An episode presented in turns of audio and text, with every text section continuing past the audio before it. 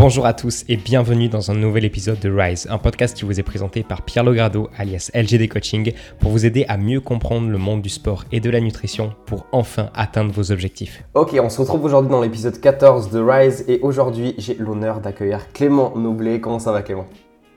Bah, ça va très bien, ça va très bien. Je suis ravi d'être euh, ici avec euh, toi. Je te suis depuis longtemps et depuis ton début euh, ah, de l'aventure Rise et de Instagram également. et donc, je suis très honoré d'être à tes côtés et de partager ici. C'est trop bien. En plus, avec Clément, c'est vrai qu'on se suit depuis longtemps sur Instagram. Donc, euh, j'ai pu voir ses posts évoluer. Tu as pu voir les miens évoluer. Donc, c'est super cool. Je m'excuse d'avance. Aujourd'hui, malheureusement, il n'y a pas mon micro euh, habituel. Clément le voit sur, la, sur le, petit zoom. Mais j'ai mon micro cravate parce que malheureusement, j'ai oublié de l'éteindre au dernier épisode. Donc, plus de batterie. Donc, vous retrouverez la qualité normale sur le prochain épisode. J'espère que c'est pas non plus trop, trop, trop dégueu. Alors, Clément, je vais te laisser bah, un petit peu nous, nous raconter euh, ton histoire, ton parcours, comment tu en es arrivé aujourd'hui à, à voilà, informer les gens sur la partie micronutrition sur, euh, sur Instagram, comment tu t'es intéressé au final à ce domaine-là, d'où tu viens, qu'est-ce que tu fais dans la vie, bref, je te laisse un petit peu nous raconter euh, ce que tu as envie de nous dire.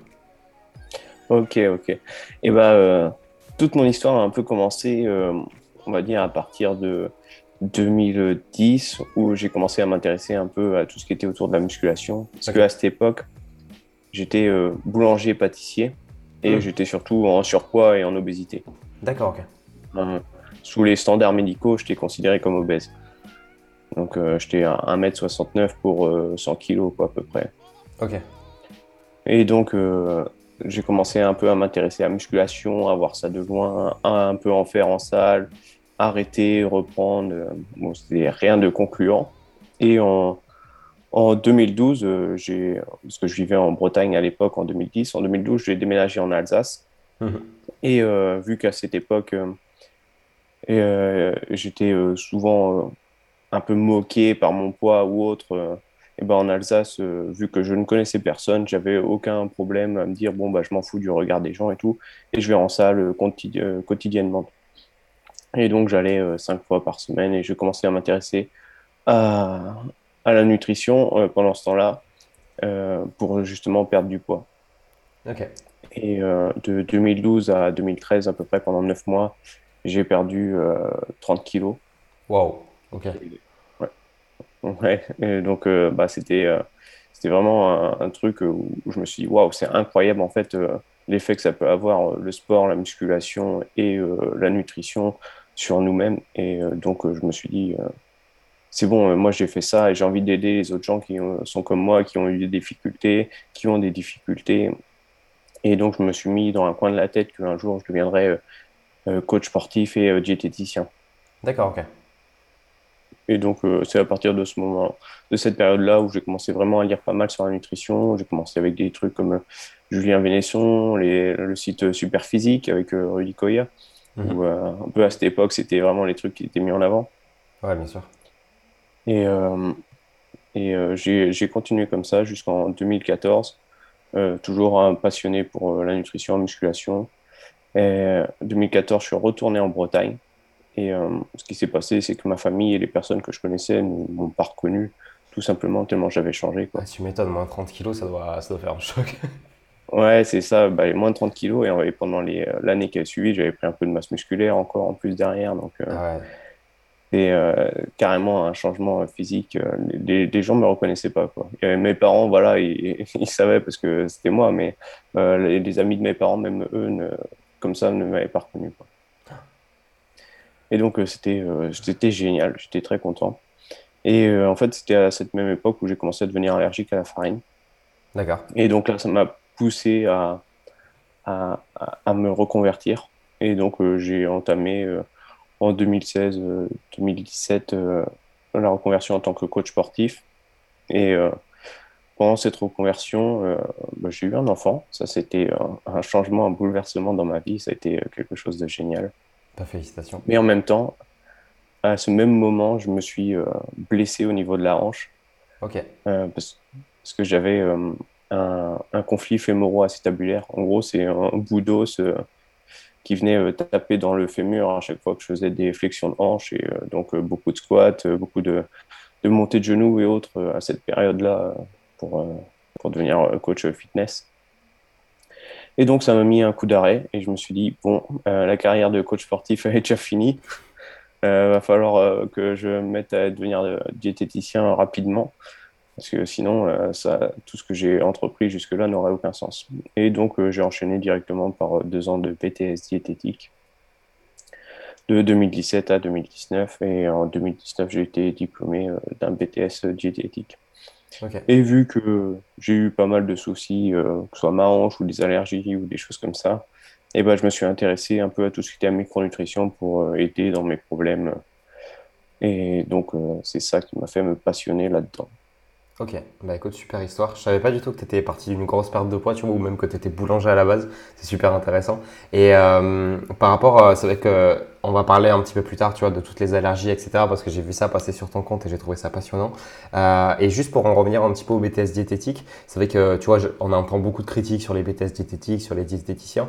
Euh, toi, tu en as pensé quoi de, ce qu'on a pu t'apprendre sur ce BTS diététique au niveau des connaissances? Est-ce que tu as trouvé ça suffisant et tu vois, c'est des connaissances dont tu te sers encore aujourd'hui Ou est-ce que euh, tu as dû aller beaucoup plus loin pour pouvoir, tu vois, avoir des, des connaissances que tu partages aujourd'hui sur les réseaux sociaux?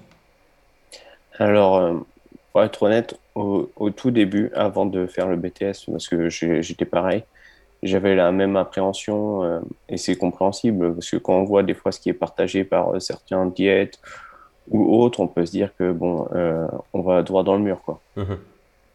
Et donc j'étais très très critique à cet égard. Et, j'avais accumulé pas mal de connaissances déjà, vu que je me commençais à m'intéresser de 2012 à 2013 dans les lectures. Et plus ça allait, plus plus mon niveau augmentait en termes de connaissances et de, et de compréhension de la nutrition et du corps humain.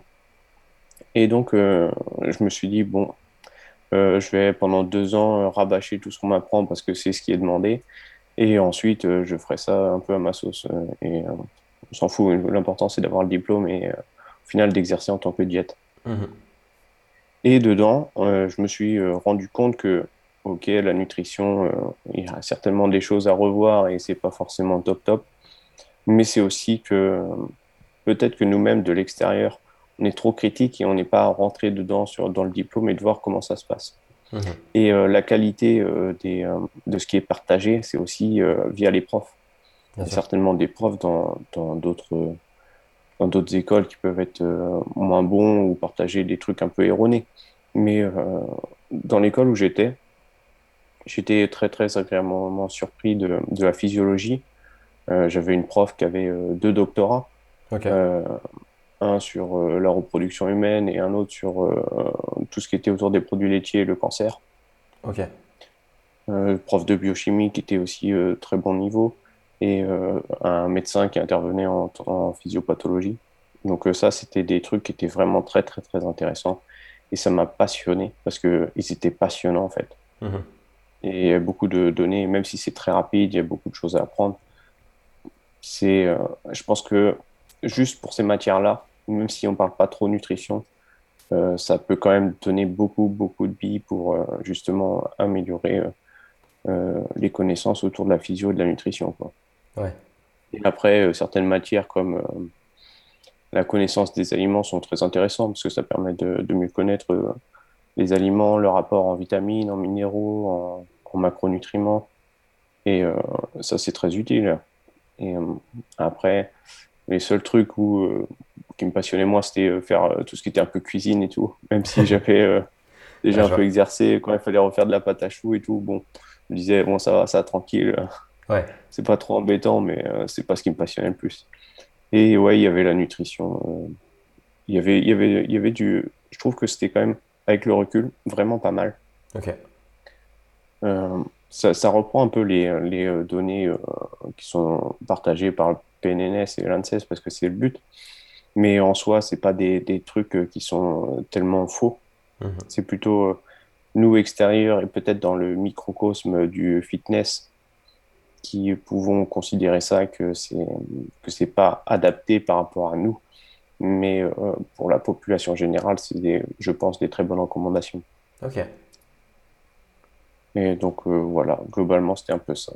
Ok, c'est intéressant ce que tu dis parce que c'est vrai que euh, moi, le premier, tu vois, c'est vrai qu'aujourd'hui j'ai plus de recul, mais c'est vrai que plus jeune, tu vois, j'avais un petit peu tendance à vite cracher sur ce que je connaissais pas et ce que je trouvais différent. Donc, euh, donc c'est vrai que ça peut être intéressant d'avoir cette approche-là où tu dis bon, c'est pas parce que ce qu'il dit c'est différent qu'il a forcément tort, c'est peut-être adapté à une autre population.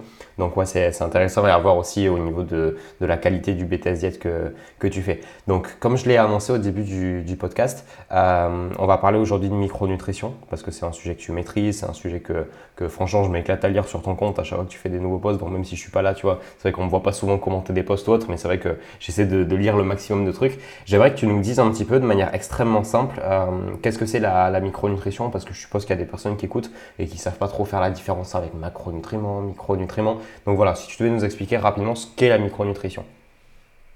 Eh ben, la micronutrition, euh, on peut déjà parler un peu des macronutriments. Les macronutriments, c'est euh, glucides, lipides, protéines. Et euh, la micro, les micronutriments, c'est euh, tout ce qui va être vitamines et minéraux. Et donc, on va retrouver des vitamines qu'on appelle les vitamines liposolubles, qu'on va retrouver, c'est la vitamine A, D, E, K. Et après, les vitamines hydrosolubles, sont les vitamines du groupe B, la vitamine C. Et après, il y a les minéraux. Et euh, dedans, euh, on va dire qu'il y a ce qu'on appelle peut-être des oligo-éléments et, euh, et, les autres minéraux qui sont plutôt en trace, mais ça, ça pas trop de, ça change pas grand-chose au final. C'est juste des termes. Ok.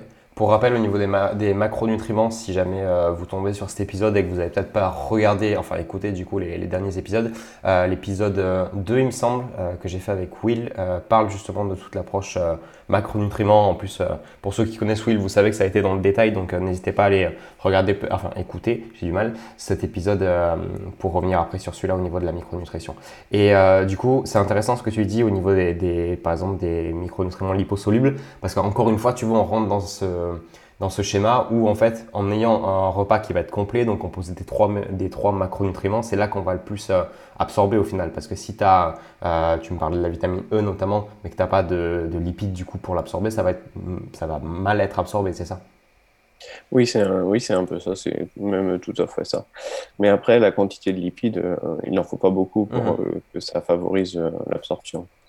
Il y a même certaines vitamines qu'on peut, hydrosolubles comme la vitamine B2 par exemple qui nécessite un petit peu d'apport de, graisse aussi pour être mieux absorbé. Ouais, en gros, ça, en gros c'est, c'est, la graisse va permettre peut-être de l'entourer, peut-être de la protéger pendant. Comment ça se passe? Parce que c'est vrai que l'hydrosoluble, l'hyposoluble, peut-être ça parle pas à tout le monde. Euh, comment ça se passe? Est-ce que ça fait une couche protectrice? Explique-nous un petit peu. Euh, en fait, ça va être transporté euh, dans des, ce qu'on appelle des chilomicrons ou ou les molécules plus loin après euh, de LDL, le cholestérol, euh, qui est souvent traité de mauvais cholestérol dans le corps. Mhm. Et en fait, ça, c'est, euh, ça transporte le cholestérol, mais après, ça va aussi transporter des vitamines liposolubles. Et en gros, c'est, ça, ça, a un besoin de graisse, c'est transporté dans de la graisse. effectivement, c'est, c'est protégé un peu par, par la graisse. Ok, ouais, très bon soir. En gros, c'est comme si, euh, pour, pour résumer ça de manière super simple, c'est comme s'il y avait des petits chariots qui transportaient euh, les graisses, qui amenaient aussi avec eux les, euh, les vitamines et du coup hydro, non, liposolubles, tu m'as dit. Oui, oui, c'est ça. Ouais, c'est ça. C'est exactement ça. Et euh, est-ce qu'il y a des... Euh, parce que c'est vrai que tu vois, euh, je suis vachement critique par exemple sur les compléments type multivitamines où tu as en premier de la vitamine C, etc. C'est vrai qu'il y, y a des vitamines qui sont super simples à, trouver. Tu vois, vitamine C, tu manges, tu manges deux kiwis, il me semble, ou une orange, ou tu as même d'autres, d'autres sources. est-ce qu'il y a des, des micronutriments dont la majorité des personnes vont, vont manquer en général? Tu vois, je pense peut-être au magnésium. Donc est-ce qu'il y a des recommandations, tu vois, limite générales où on pourrait tous limite se supplémenter en un micronutriment parce que c'est sûr qu'on en manque eh, C'est une question qui est euh, très compliquée en fait. Parce que ça va dépendre de l'état de la personne, de l'état un peu. Euh, si elle est plutôt en bonne santé ou si elle présente quelques petits euh, dysfonctionnements. ça peut être au niveau génétique, mais ça peut aussi être des pathologies qui sont arrivées un peu sur le tard ou dès la naissance. typiquement les allergies. tu vois, pour tout ce qui est allergie, la vitamine C, euh, les besoins sont très minimes, mais euh, dans ces cas-là, euh, des grands apports de vitamine C est très utile. Et là, les, suppléments pourraient être intéressants. D'accord. mais globalement, pour la population générale, qu'elle soit en bonne santé ou pas, la vitamine B2 devrait être plus importante. Ok. généralement, la plupart des personnes n'en ont pas assez. Euh, peut-être la vitamine A sous forme animale euh, pour être plus importante. Euh, la vitamine, je dirais bah, D, mais ça c'est exposition au soleil, donc au niveau alimentaire c'est un peu compliqué. Chez les femmes, on retrouve souvent des problèmes de fer. Mhm. le zinc aussi. Souvent pour les pratiquants de musculation et de fitness, ça va manquer. Parce que le zinc est très important pour le développement de la masse musculaire. Euh, le magnésium aussi, ça peut arriver. Mais euh, il suffit de un ou deux aliments pour euh, facilement couvrir les apports en magnésium ou même certaines eaux peuvent permettre ça. Et après, ça dépend, c'est vraiment au cas par cas. Mais peut-être B6 pour les pratiquants de muscu. des fois, on va parler de B9 ou de B12 pour tout ce qui va être un peu végétarien ou vegan. Pas, mhm. pas la B9, mais la B12. La B9 serait plus pour certains omnivores qui ont un peu une alimentation pas terrible. Euh, donc ouais, ça, dépend, c'est vraiment au cas par cas. Mais B2, euh, fer, généralement, pour, euh, ce serait des choses à surveiller. Pas pour les hommes, le fer, mais pour les femmes. Hmm. Euh, et, c'est vrai, du coup, là, là tu, tu parles directement des, des, micronutriments concernés, donc on pourrait se dire, ah ben du coup, il faut que j'achète, tu vois, du fer ou du zinc, mais c'est vrai qu'on peut les retrouver super facilement au, niveau de l'alimentation directement. Par exemple, tu vois, pour tout ce que tu viens de nous citer, euh, quelles sont un petit peu les sources sur lesquelles on pourrait se tourner pour justement augmenter, euh, tu vois, que ce soit le zinc, que ce soit le fer, comme tu l'as dit. voilà, dis-nous un petit peu si, si tu as des recommandations par rapport à, à des petits exemples que tu pourrais donner. Euh, clairement, euh, les recommandations pour moi, c'est un peu toujours les mêmes. C'est euh, levure de bière. Mhm. La levure de bière, ça c'est génial. Il en faut peu, 15 hein. à 20 grammes, ça suffit par jour pour couvrir aisément la B9 et la B1. Et le germe de blé. Je trouve, ça c'est assez récemment que je recommence à recommander, mais pour les apports en zinc, c'est un truc, c'est incroyable. Genre, pour le zinc, il faudrait à peu près 12 mg pour n'importe qui et en fonction de la pratique musculaire un peu plus. Et 30 euh, grammes de, de, de germe de blé, ça t'apporte 4 mg de zinc, donc un tiers de tes apports. Ok, ah ouais. C'est énorme. Parce que c'est un des aliments le plus riche avec le foie et les huîtres. Ok. Et là, en gros, as... le germe de blé, ça, ça ressemble à quoi? Je, je crois que j'ai jamais vu ça. Euh, c'est un peu des, petits, euh, des petites paillettes, grains. Euh, tu trouves ça généralement dans le rayon diététique des grandes surfaces ou rayon bio. souvent, c'est à côté de la levure de bière, justement. Ok, bon à savoir.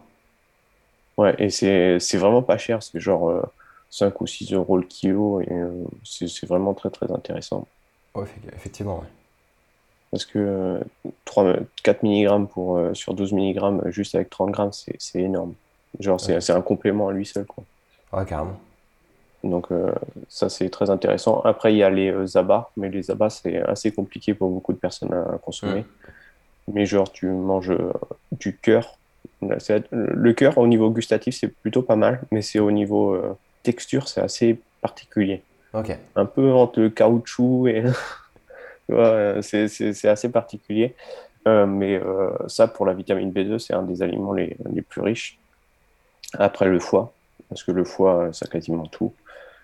Euh, donc euh, ouais, il faudrait 200 grammes, 100 à 200 grammes de, foie pour couvrir les apports en vitamine B2. Mhm. Donc c'est un super aliment. Euh, le foie, bah, le foie, tout le monde en parle et ça c'est un super aliment, mais le problème c'est souvent au niveau gustatif, c'est compliqué pour beaucoup de personnes d'en consommer. Donc ouais, généralement c'est levure de bière, les abats. Après, euh, pour euh, les pratiquants euh, de musculation ou de personnes qui consomment beaucoup de protéines, l'avoine. L'avoine est un super aliment parce que ça contient du molybdène. Ok. Le molybdène, c'est un petit micronutriment qui sert justement à gérer tous les apports de soufre et donc les acides aminés soufrés, les protéines, les protéines de viande animale. D'accord, ok. Tout, tout ce qu'on peut dire viande musculaire, qui sont assez riches en acides aminés soufrés. Ok, très Donc ça, il faudrait 40 grammes par jour. Et, euh, et l'autre que j'aime bien euh, conseiller, c'est le sarrasin ou les flocons de sarrasin, ou enfin toutes sortes de sarrasin. Euh, c'est assez riche en zinc. C'est genre, pour 100 grammes, c'est 2,5 mg de zinc, donc c'est plutôt pas mal. C'est une bonne source de glucides. Et c'est surtout très riche en magnésium. 100 mhm. grammes de zinc, c'est la moitié des apports en magnésium. Ok. Donc, c'est, on consomme ça genre avec une eau qui contient un peu de magnésium et le reste de l'alimentation. Généralement, tu n'as pas besoin de te complémenter en magnésium. Ok, super intéressant. Et pour revenir un petit peu sur les, sur les abats, c'est vrai que c'est un super aliment notamment, euh, notamment euh, tu vois, Beyond Fitness l'avait souligné sur, euh, sur plusieurs posts. Il y avait d'ailleurs, je crois que ça vient de Vassili, une manière de les consommer pour ceux qui, justement, au niveau de la texture, ça passe pas, etc. Donc, de mémoire, c'était de les, couper en petits morceaux, du coup, avalables en une seule fois, et tu les congèles, et en fait, ça fait des espèces de petites, de petites gélules. Donc, j'ai pas testé l'astuce, mais c'est vrai que si jamais on a du mal avec le goût, ça peut, ça peut être sympa de, de, faire comme ça. Et après, c'est aussi euh, les abats, c'est occasionnel, c'est-à-dire que on va pas euh, manger 100 euh, grammes d'abats par jour. moi, au niveau des recommandations, c'est plus une fois par semaine. Tu es d'accord avec moi de ce point de vue? Ouais, ouais, ouais, pour le foie. C'est juste pour le foie. Après, on pourrait manger du cœur un peu tous les jours et des rognons aussi tous les jours, mais les rognons, j'en parle même pas parce que, bon, personnellement, j'ai essayé d'en cuisiner moi-même une fois. je n'ai pas su les préparer. Ça avait un goût de turine, de pisse. C'était dégueulasse. J'ai failli vomir. Euh, ça, il faut laisser aux, cuisiniers, je pense, à des vrais cuistots. Euh, mais sinon, les rognons sont de super aliments aussi, surtout pour les personnes qui ont des allergies. Ok. Et le, ce côté allergie, il est, ultra intéressant. J'avais d'autres questions, mais j'ai bien envie qu'on fasse un petit point là-dessus. Moi, tu vois, j'ai pas beaucoup d'allergies. Euh, la seule que j'ai, c'est au niveau à peu près du, du mois de mai-juin. Tu vois, je suis allergique aux graminées, donc c'est vrai que c'est c'est la saison en général, tu vois, j'ai les yeux qui pleurent, je mouche un petit peu. De ce côté-là, tu vois, est-ce que moi de mon côté, j'aurais quelque chose à faire euh, avec mon alimentation ou est-ce que c'est perdu pour moi et je dois vivre ça toute ma vie? Parce que j'ai essayé de me désensibiliser, mais ça n'a pas super bien marché. Donc, euh, tu vois, tout le côté allergie, c'est vrai qu'il y a beaucoup de personnes qui, sont allergiques à, des choses. Donc, je sais que ça se joue aussi au niveau de l'enfance, tu vois. Il faut pas être euh, le genre de parents qui sont à fond sur la propreté et si l'enfant met ses doigts dans la bouche, tu vois, ça peut être aussi bénéfique, entre guillemets, parce que du coup, le système immunitaire se développe. De ce côté-là, au niveau des allergies, je sais que tu as, même une story la une qui parle des allergies. Euh, explique-nous un petit peu voilà, quelle approche on peut avoir au niveau nutritionnel pour les allergies, justement. Euh, bah, au niveau nutrition, euh, ça va essentiellement se baser sur des compléments, surtout la vitamine C. D'accord. Il y, avait une, une, étude qui a été faite, une étude allemande sur le mal de mer. D'accord. Le mal de mer, ben, certainement, euh, tu connais un peu l'histoire euh, de la vitamine C et euh, du scorbut. Ça me dit pas grand-chose. Je te, je te, laisse expliquer. en gros, en gros dans les époques, les années 1400, 1600 et tout, quand il y avait pas mal de voyages en mer, souvent on pouvait voir qu'il y avait, parce que les périodes étaient très longues, les marins qui commençaient à avoir les, les déchaussements de dents, des saignements et qui pouvaient mourir. Et ça, c'était euh, le scorbut. Et, et ce scorbut, c'est dû à une carence en vitamine C. Et ce qui est intéressant, c'est qu'en mer, c'est un stress pour le corps. Et euh, ce stress libère de l'histamine. Et l'histamine, c'est euh, la molécule qui revient pour les allergies. Parce que quand on prend des allergies, généralement, on prend un antihistaminique. C'est vrai. Et l'antihistaminique est là pour euh, se mettre sur les récepteurs, sur les cellules, pour bloquer justement l'histamine, pour pas qu'elle ait ces actions qui sont assez euh, pénibles, comme les yeux qui piquent, les grosses fatigues, euh, et j'en passe. Donc voilà. Et ce qui est intéressant, c'est que la vitamine C sert à une enzyme qu'on nomme euh, DAO et qui est là pour éliminer un peu euh, toute l'histamine qui circule euh, dans les intestins ou autres et qui est libérée par, par les globules blancs. D'accord. Et donc, plus elle est sollicitée, plus il lui faut de la nourriture en gros pour fonctionner. Et plus il faut de vitamine C parce que plus on est exposé à l'histamine, euh, parce qu'il y en a au niveau alimentaire, mais aussi environnemental, mhm. avec les allergies, les réactions au niveau du corps, et ben, plus il faut de vitamine C. Donc, euh, ce qui était intéressant dans cette étude, c'est qu'il donnait jusqu'à 2 grammes, voire 3 grammes de, de, vitamine C, et les symptômes liés au mal de mer, qui sont liés à l'histamine, disparaissaient, étaient quasiment inexistants. Et donc, ce qui est, je me suis dit, ce qui est vraiment à prendre là-dedans, c'est essayer la vitamine C pour toutes les personnes qui ont des réactions allergiques et en grande quantité. Ok. Et ça fonctionne plutôt pas mal. Moi, j'en prends euh, un gramme généralement. Euh, des fois, je monte à 2 grammes en fonction des périodes. mais c'est plutôt quelque chose qui est efficace. Et j'ai fait essayer ça à certaines personnes et ils ont aussi ces mêmes retours. Généralement des petites allergies au chat ou des choses comme ça, où mhm. ils peuvent s'exposer sans avoir de problème. Donc la vitamine C est intéressante, mais il y a d'autres vitamines aussi qui peuvent aider, comme la vitamine B6. Souvent, elle est considérée comme un antihistaminique naturel. Et en gros, elle intervient dans les réactions qu'on dit de méthylation. Parce qu'il existe plusieurs possibilités pour éliminer l'histamine. Il y a avec l'enzyme, et il y a aussi euh, dans les cellules, à l'intérieur des cellules. Parce que l'enzyme fonctionne, elle, à l'extérieur, la DAO, et la méthylation fonctionne à l'intérieur des cellules. Et pour ça, bah, on utilise de la vitamine B6, de la vitamine B9, de la vitamine B2 et de la vitamine B12. Et toutes ces vitamines peuvent être utiles pour euh, justement euh, réduire les symptômes allergiques. Et un autre complément qui fonctionne très bien, c'est la créatine. D'accord, ok. Parce que les, la méthylation, qui sert à éliminer l'histamine, mais euh, à la base, c'est pas spécialement son premier boulot. Son premier boulot à elle, c'est de faire de la créatine. D'accord. Et donc, si tu viens donner un petit coup de pouce en prenant de la créatine, bah, elle peut faire plus d'autres choses. Et mhm. donc, réduire un peu ses allergies.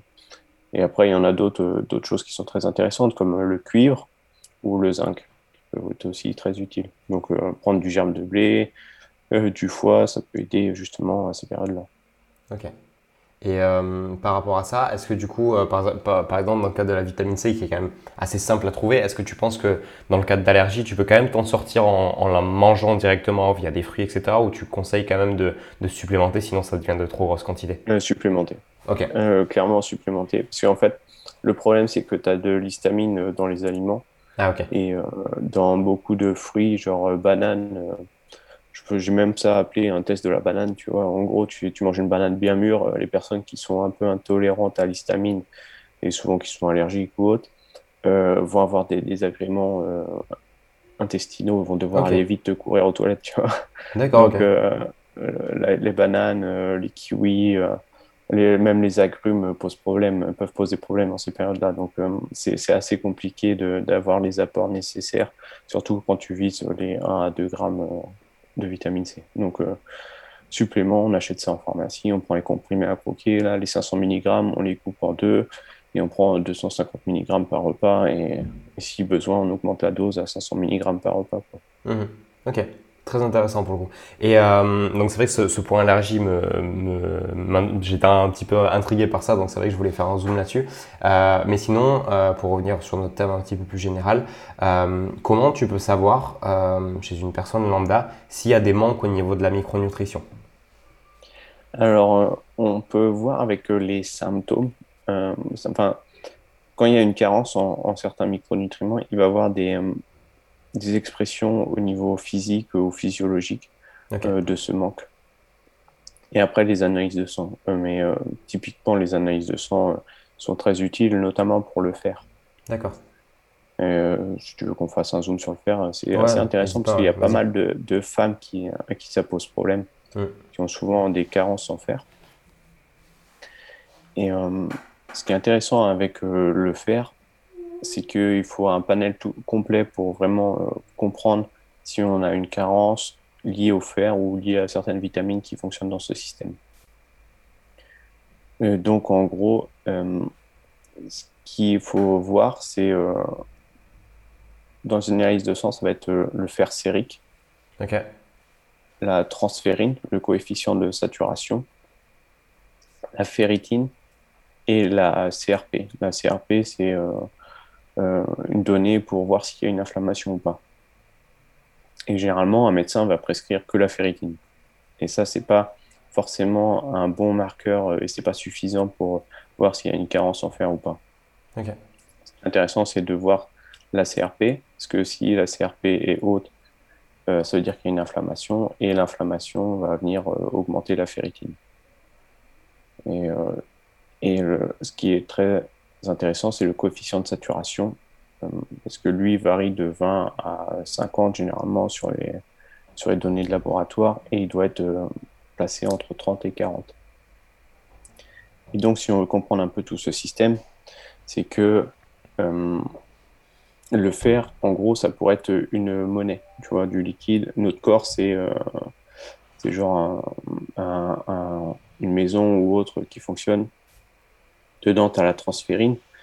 Euh, la transférine, ce serait un peu notre compte épargne courant. Euh, et euh, la ferritine, elle serait le compte épargne à long terme. Ok. Donc, en gros, quand tu vas manger, tu apportes de l'argent et tu vas mettre ça directement sur ton compte épargne courant parce que tu as des mhm. factures à payer.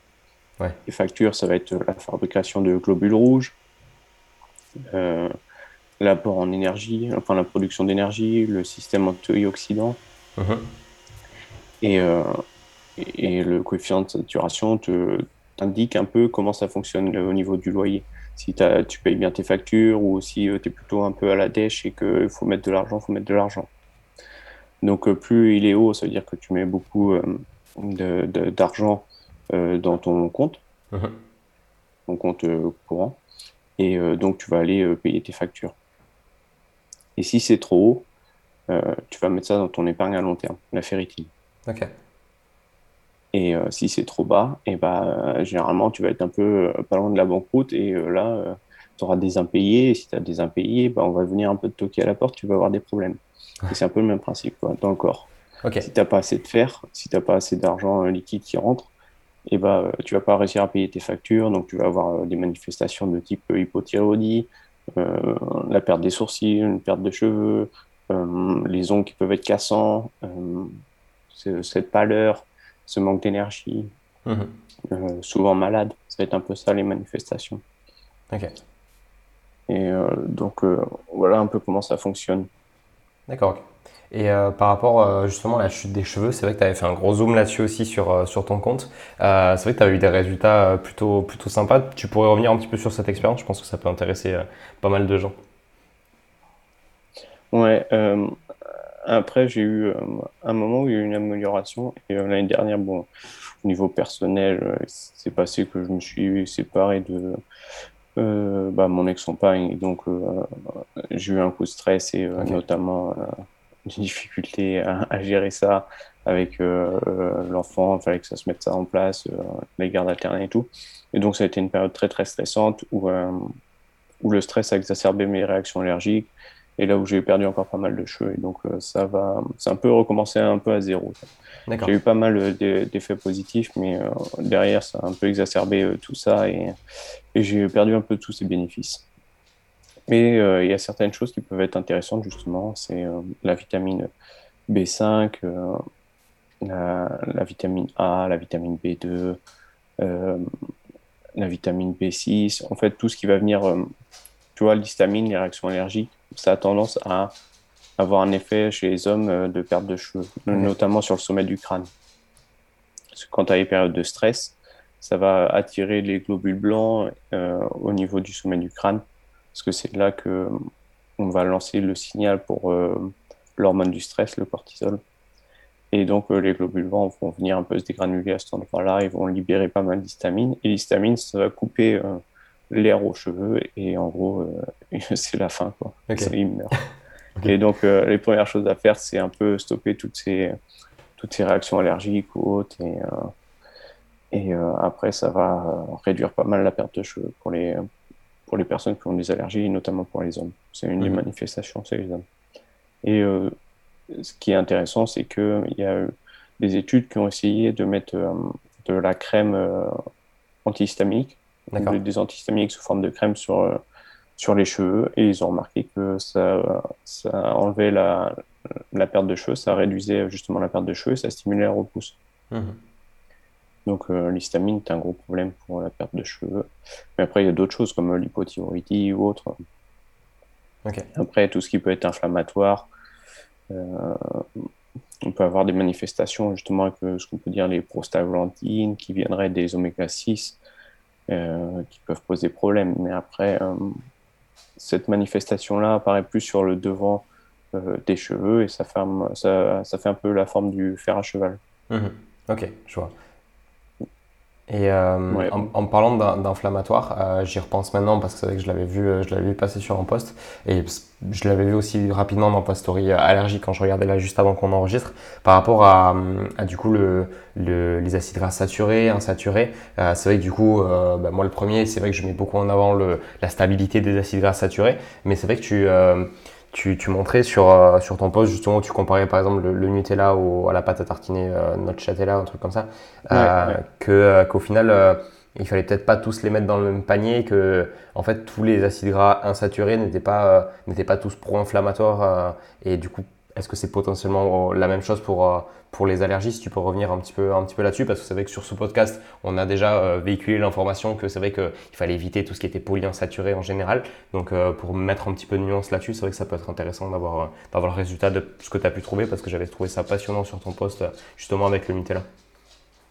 oui, c'est clair que les graisses saturées, en fait, il y a plein de tailles différentes. Euh, souvent, on va dire, tu as les, petits, euh, les petites graisses saturées, les acides gras à chaîne courte, mhm. qu'on retrouve souvent dans, le, dans la production euh, du corps au niveau du microbiote.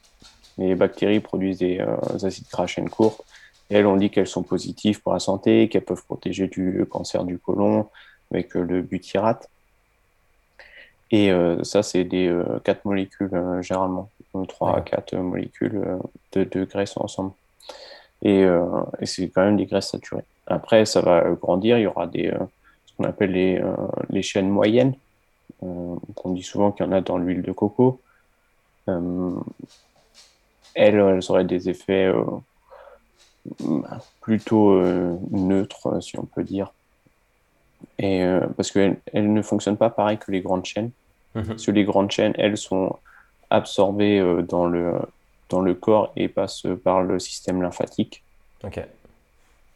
Et les chaînes moyennes, elles, et les chaînes courtes euh, passent directement dans le sang avec les autres nutriments, les glucides, euh, les protéines, et arrivent directement au foie. Mhm. Alors que les chaînes longues, eux, elles font un grand détour en passant par la clavicule, où elles sont libérées à peu près à ce niveau-là, vu que le système lymphatique déverse au niveau de la clavicule, et ensuite ça va rejoindre le, le cœur, euh, un peu tous les autres organes avant d'arriver au foie. D'accord. Et c'est deux, deux, manières différentes de fonctionner. Euh, et ça n'a pas du tout les mêmes effets. Euh, il y a des effets sur les chaînes les, qu'on nomme les acides gras acides myristiques, palmitiques, le 16 mhm. carbone, le laurique, qui aurait des effets qu'on dit athérogènes, parce qu'ils augmentent le cholestérol. D'accord. Et euh, il y a un autre acide gras euh, saturé qu'on nomme stéarique, qui lui est beaucoup plus grand, euh, qui a 18 carbone et qui, lui, n'a pas d'effet vraiment particulier sur le cholestérol et ne pose pas de problème en fait. Mhm. C'est que dedans, il y a, en gros, dans les graisses saturées, il y a des graisses qui sont un peu moins bonnes et d'autres qui sont plutôt neutres ou même positives. Mais le problème, c'est que on mange rarement des graisses isolées, vraiment des, les, les, graisses en soi isolées, et euh, plutôt des aliments qui contiennent différentes graisses ensemble. Mhm. C'est ça qui est un peu problématique, c'est que certaines, certains aliments qui sont riches en graisses saturées sont plutôt euh, neutres ou n'ont pas trop d'effets, ou peut-être même des effets positifs comme euh, l'huile de coco. Mhm.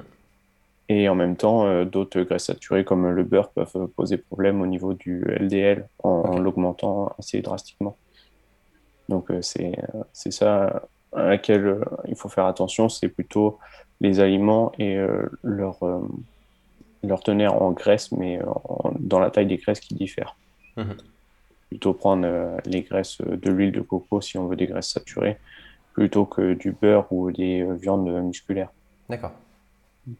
Et même le beurre de cacao peut être intéressant, mais ça va toujours augmenter un peu le cholestérol LDL.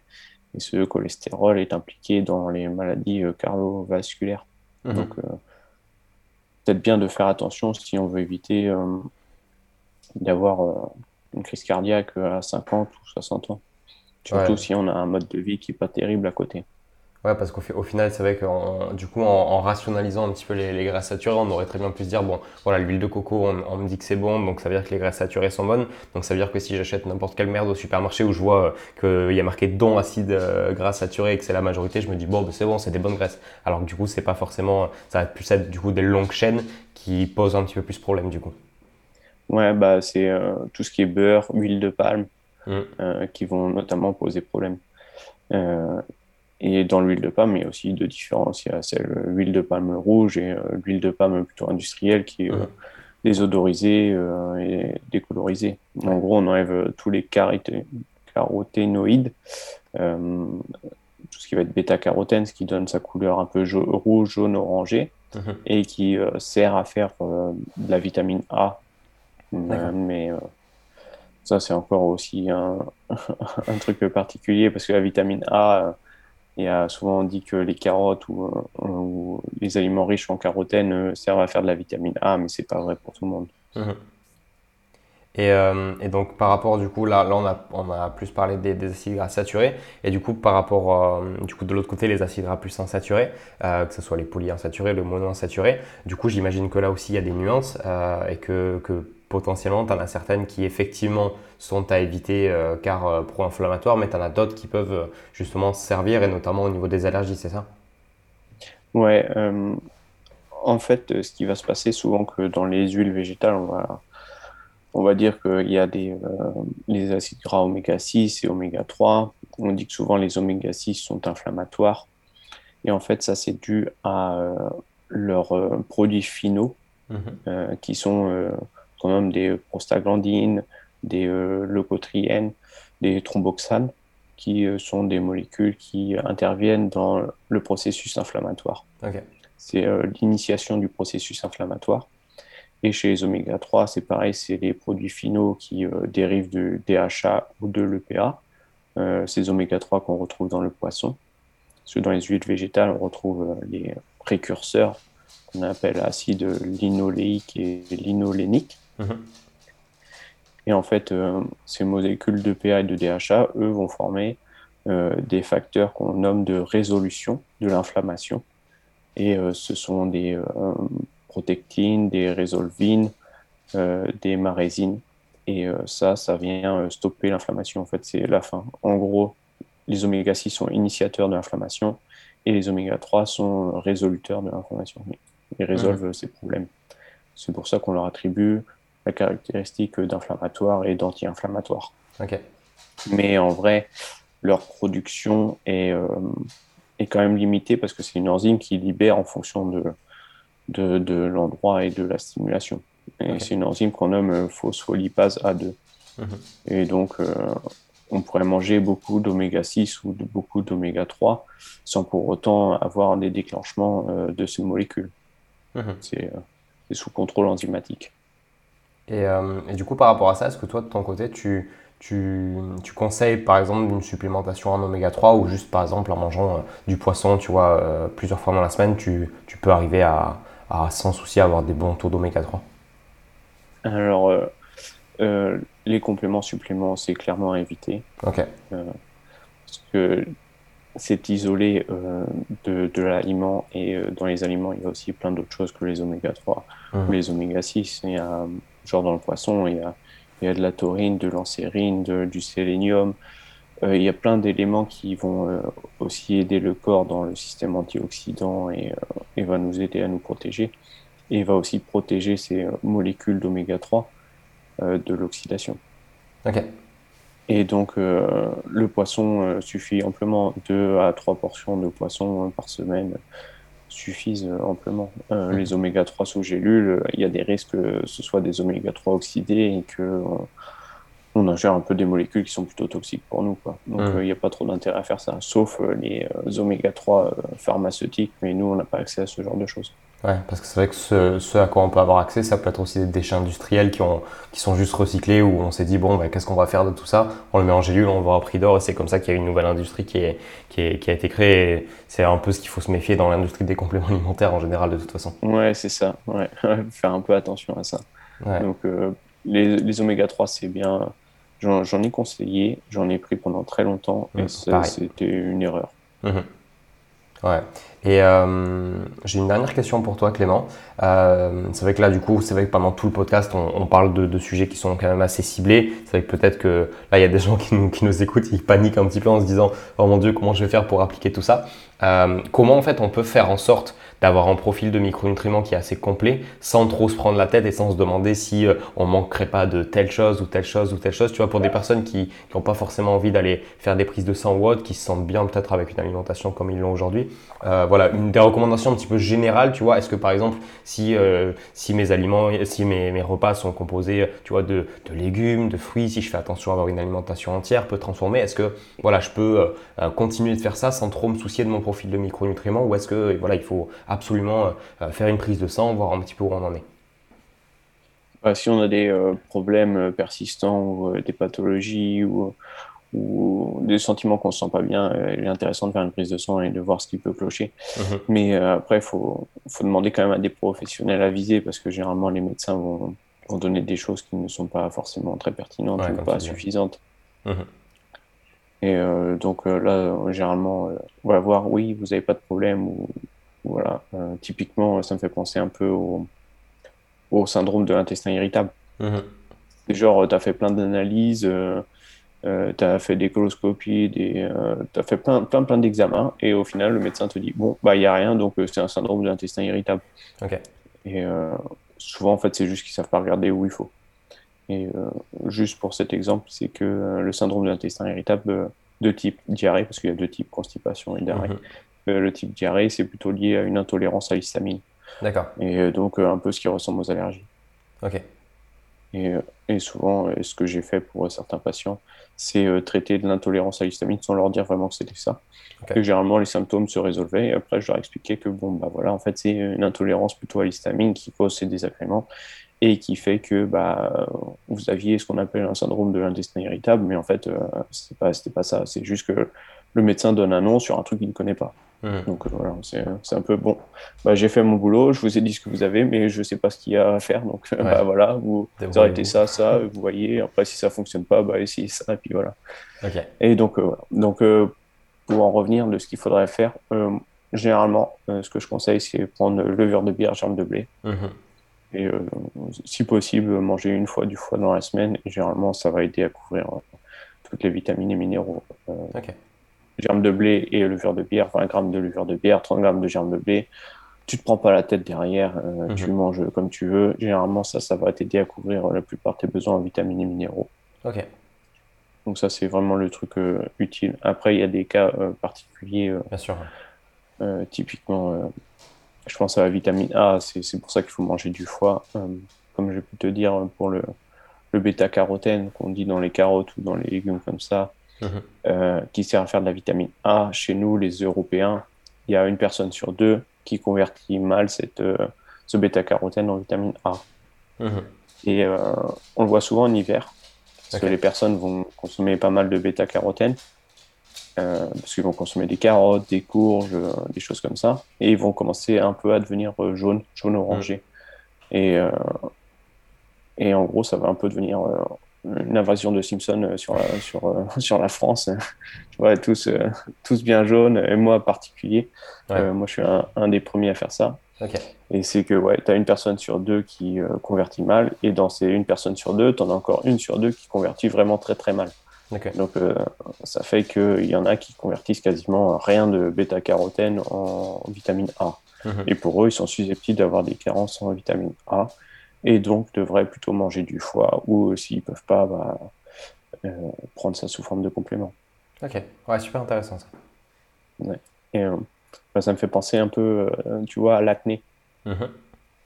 parce que tu avais fait une vidéo sur l'acné. Ouais, ouais j'ai eu beaucoup, beaucoup d'acné et moi, du coup, bah, j'ai pas trop, trop creusé justement l'aspect nutrition et, et, micronutrition. Donc, j'ai fait classique cure acné et, et aujourd'hui, j'ai plus rien, mais euh, voilà, j'ai quand même ça derrière moi. Je me dis, j'espère que, que plus tard, je verrai pas, tu vois, aux informations un jour euh, euh, le médicament retiré pour cause de, de, trucs pas super cool. Donc, de ce côté-là, j'imagine qu'il y a plein de choses à faire que j'ai pas pu tester et que j'aurais dû.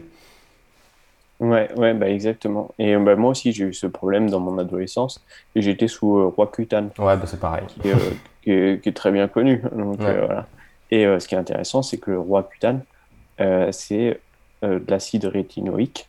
Et l'acide rétinoïque, c'est de la vitamine A, D'accord. mais en très, très, très, très grosse dose. En gros, c'est un puissant. euh, c'est une des plus puissantes formes de vitamine A. D'accord. et en très grosse dose qui nous aide justement à réduire les phénomènes d'acné. Et les, euh, les problèmes liés au roi cutane, les effets secondaires, c'est euh, lié à une, une sur euh, une hypervitaminose de A. D'accord. En, gros, trop de vitamine A dans le système qui cause des problèmes. Mhm. Et euh, ce qui est intéressant, c'est qu'il y a aussi un rapport avec le zinc. Le zinc, euh, comme on a pu le voir avec le germe de blé qui, euh, qui peut aider à couvrir les besoins, la plupart des personnes ne couvrent pas les besoins en zinc. Et le zinc, les premiers symptômes, tu vois, ça va être un peu une peau sèche. Euh, souvent au niveau des mains ou des extrémités, ça va commencer. Euh, des difficultés à prendre de la masse musculaire.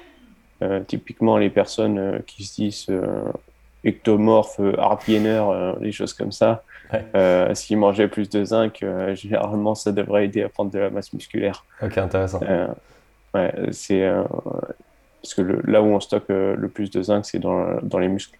Mhm. Et euh, le zinc, ce qui est intéressant, c'est qu'il intervient beaucoup dans le métabolisme de la vitamine A et qui va aider beaucoup avec les problèmes de peau et d'acné. Mhm. En gros, si on consomme pas assez de zinc, ben on va avoir du mal à, à faire euh, des protéines euh, qui transportent la vitamine A dans le sang, qu'on nomme RPB. Et ça va avoir aussi du mal à convertir la vitamine A en vitamine A active. Euh, parce que ça passe par euh, des enzymes qu'on nomme euh, alcool déshydrogénase. Mhm. Et ce qui est vraiment intéressant avec ça, c'est que elles servent à activer la vitamine A, elles servent aussi à éliminer l'alcool, et euh, elles servent aussi à éliminer l'histamine. Ok. Et euh, des fois, certaines personnes peuvent dire que quand elles boivent de l'alcool, elles ont un peu la peau ou des boutons ou des petites inflammations qui peuvent apparaître. Mhm. Et bah, ça, c'est que c'est sursollicité et que ça empêche euh, le- la vitamine A de fonctionner correctement. Parce que ça va en priorité euh, essayer d'enlever euh, euh, l'alcool. Mhm. Les personnes qui, sont, qui ont du mal avec l'alcool, elles ont peut-être aussi du, des problèmes avec le zinc. Et donc, n'ont pas les enzymes vraiment nécessaires pour supporter des doses importantes d'alcool. Genre les personnes qui boivent un ou deux verres et qui sont finis. Quoi. Ouais. Et, euh, c'est pareil, si tu es allergique, euh, si tu as des problèmes d'acné et que tu n'apportes pas assez de zinc, euh, là, laisse tomber, l'alcool, ça fait un carnage. Quoi.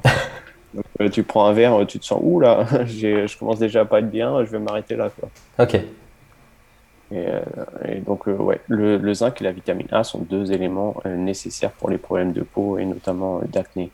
Et il faut faire euh, très attention à ça. Et une autre chose qui peut être intéressante pour justement les problèmes d'acné, pendant qu'on est dessus, Mhm. c'est la vitamine B5. Ok. Euh, la vitamine B5, elle a une particularité, elle, c'est que on considère qu'elle est partout. Ça s'appelle acide pantothénique. Mhm. Le pantothène veut dire euh, partout. Et il y en a un peu partout dans tous les aliments. Et donc, on a estimé qu'il n'existait pas de carence possible en, en acide pantothénique. Donc, on a mis des valeurs un peu au, au hasard euh, de, de ce qu'il faudrait en acide pantothénique. Et le problème, euh, c'est que euh, on ne sait pas du tout en fait combien il en faudrait pour euh, le bon fonctionnement du corps. Et des études ont été faites sur une population asiatique ou sur d'autres populations nord-américaines en donnant de la vitamine B5 euh, pour les problèmes de peau et d'acné, mais à, à hauteur de, par exemple, de 2 à 10 grammes de vitamine, Ok. ce qui est énorme. Ouais. De base, on recommande, c'est quoi, euh, 15 à 18 milligrammes. Mhm. Donc euh, c'est un multiple énorme. Et euh, justement, les problèmes de liaison, de, les, les lésions euh, au niveau du visage ou des choses comme ça euh, disparaissaient. Il n'y avait quasiment plus rien. Ok. Donc si tu combines vitamine A, zinc et vitamine B5 euh, dans tes problèmes de peau ou d'acné, généralement, tu n'auras plus rien. Waouh. Tu vois, on peut, on peut guérir de l'acné juste avec ça. Et je pense notamment à ça parce que j'ai pas mal de femmes qui, qui me posent des questions par rapport à justement de l'acné qui est persistante, ou de l'acné qu'on dit hormonale ou des choses comme ça. Et ce combo-là fonctionne mais vraiment très bien. Génial. Donc euh, vitamine 5 à haute dose, euh, je recommanderais de commencer peut-être avec 2 grammes, des choses comme ça. Ok. Et ça pose pas de problème vu que c'est une vitamine où euh, il n'existe pas de problème à des hautes doses, à part Mhm. peut-être euh, intestinaux éventuellement, des, des, diarrhées, mais sinon, il n'y a aucun problème à prendre des très très fortes doses de vitamine B5. Ok. Et ça, pour les personnes qui ont de l'acné, je recommande. Quoi. Ouais, bah, j'aurais bien aimé avoir les, recommandations avant de, de, me lancer dans ce traitement qui m'a séché complet. J'avais le, j'avais le, j'avais le nez qui saignait en pleine nuit. Euh, le nombre de fois où je me suis réveillé où j'avais les draps pleins de sang, c'était, c'était euh, pas cool cool comme période, mais au moins ça, ça a fonctionné. Mais c'est vrai que j'aurais bien aimé avant, avant de faire ça pouvoir tester d'autres, euh, d'autres petits trucs. Mais au moins, s'il y a des gens qui écoutent et qui ont, qui ont des problèmes d'acné avant peut-être de, de commencer ce traitement qui est quand même assez lourd, euh, ouais, pourquoi pas investiguer un petit peu de ce côté-là. Bah écoute, Clément, ça fait quand même. Bah, surtout pour les adolescents. Ouais, et bah ça me fait penser une dernière Vas-y, vas-y, je t'en prie. Euh, je sais pas si tu as des petits boutons, toi, sur les bras, sur les côtés. Des, des sortes de petits boutons qui partent jamais. Des, des espèces de. J'ai des espèces de. dont tu le vois pas à la caméra parce que c'est trop petit, mais comme, comme des espèces de tout petits boutons. Euh, c'est pas forcément des boutons, tu vois, mais mais c'est des, comme des petites taches rouges toutes petites. Et j'en ai sur tout le, tout le triceps. Ouais, ouais, mais il y a plein plein de gens qui ont ça. Et ça, c'est lié à un problème de vitamine A et euh, de zinc, justement. Ok. Euh, parce que la vitamine A, si on n'en a pas assez, ça, s'appelle un phénomène d'hyperkératose. Et en gros, ça, ça fait beaucoup de peau qui euh, empêche le, le, follicule pileux de sortir ou des choses comme ça et euh, c'est bon. Et en, gros, ça va faire des petits, petits, sortes de boutons, euh, des trucs granuleux, un peu, mmh, des, des, boutons qui n'en sont pas vraiment. Et bah, c'est ça. Ça, c'est un problème lié à la vitamine A. Et euh, ce qui peut peut-être parfois aider, comme je pu t'en parler avec l'alcool, l'alcool qui va venir interférer, mais des toutes petites doses d'alcool, genre mmh. si on boit pas d'alcool, mais qu'on décide de prendre du cidre, genre à 2,5 ou vraiment très très faible en alcool, tu bois un verre ça mhm. peut aider à stimuler aussi les enzymes et donc avoir un meilleur fonctionnement au niveau de la vitamine A et du zinc. Et donc, euh, pour essayer de réduire ça, on peut directement soit appliquer de la vitamine A en, en goutte, en complément sur euh, la peau, et ça va réduire euh, justement tous ces petits boutons. D'accord, ok, super intéressant. Voilà. Ok, bah écoute, euh, je te disais du coup avant que tu nous donnes cette, euh, petite pépite pour finir, que ça faisait quand même 56 minutes qu'on parlait, donc euh, on n'a pas vu le temps passer, c'était super intéressant et j'espère voilà, que toutes les personnes qui ont de l'acné ou autre vont, pouvoir, vont pouvoir appliquer tous ces conseils et plus généralement toutes les personnes qui, qui doutaient un petit peu de leur profil de micronutriments. En tout cas Clément, c'était un plaisir de, t'accueillir sur cet épisode. Retrouvez bien évidemment Clément sur son compte Instagram parce que vous l'avez vu, c'est super riche au niveau de son discours, mais c'est exactement pareil sur son compte et il y a vraiment des trucs super intéressants. Donc Clément Noblet, il sera bien sûr écrit euh, en, toutes lettres dans la description du podcast pour euh, pouvoir le retrouver, mais vous allez facilement pouvoir le trouver. Et puis sur ce, on va vous dire euh, bah, de passer une très bonne journée. N'hésitez pas à nous laisser un petit commentaire si vous êtes sur Apple Podcast. N'hésitez pas à noter si vous êtes sur une plateforme qui peut, euh, bah, où il y a des petites étoiles, etc. Et surtout, n'hésitez pas à partager ce podcast à des personnes qui ne sont pas sûres, sûres de leur profil euh, au niveau de la micronutrition, qui ont peut-être des petits soucis dont on a parlé dans cet épisode. Et écoute Clément, je te souhaite le meilleur pour la suite. Qu'est-ce qu'on peut te souhaiter? Quels sont un petit peu tes, tes projets pour la suite là? Euh, bah, mes projets, c'est éventuellement reprendre mes études, un peu m'orienter vers l'agroalimentaire, parce que l'agroalimentaire, ça me passionne plutôt pas mal. Ok. Même si on dit que c'est un peu le côté obscur de la nutrition et vrai. tomber dans les, dans les méchants, des hommes en, noir, en cravate avec leur mallette. Là. Mais euh, ouais, en gros, ça, ça, me passionne plutôt pas mal. J'aimerais bien retourner dans, dans ce domaine-là, l'agroalimentaire. Il y a beaucoup de choses à faire, surtout pour, euh, pour le monde. Euh, c'est en train de changer. Il y a beaucoup de choses qui changent, notamment sur les huiles, mais ils en parlent jamais. En fait, mhm. c'est comme le nocciolata, comme j'ai pu l'évoquer. Il y a, il y a des choses incroyables qui se passent au niveau de l'agriculture et de l'agroalimentaire, mais ils ne le mettent pas en avant. C'est dommage. Ouais, carrément. Donc euh, j'aimerais être euh, un peu là-dedans, peut-être euh, plus tard pour aider à pousser ça. Mmh. Et développer Instagram et toujours continuer à partager. Et j'adore échanger. c'est une véritable passion. et donc que ça continue comme ça. Parfait. Bon, bah écoute, euh, on, va suivre ça de près en tout cas sur Instagram. Euh, sur ce, on vous dit à bientôt dans un nouvel épisode. Ça sera du coup le prochain épisode, l'épisode 15. Et puis, euh, et puis voilà, je ne peux pas vous dire à l'avance qui sera l'invité parce que pour l'instant il n'est pas du tout prévu. Mais, mais je vous retrouve très vite dans un prochain épisode. Salut Clément, à bientôt. Salut, à bientôt.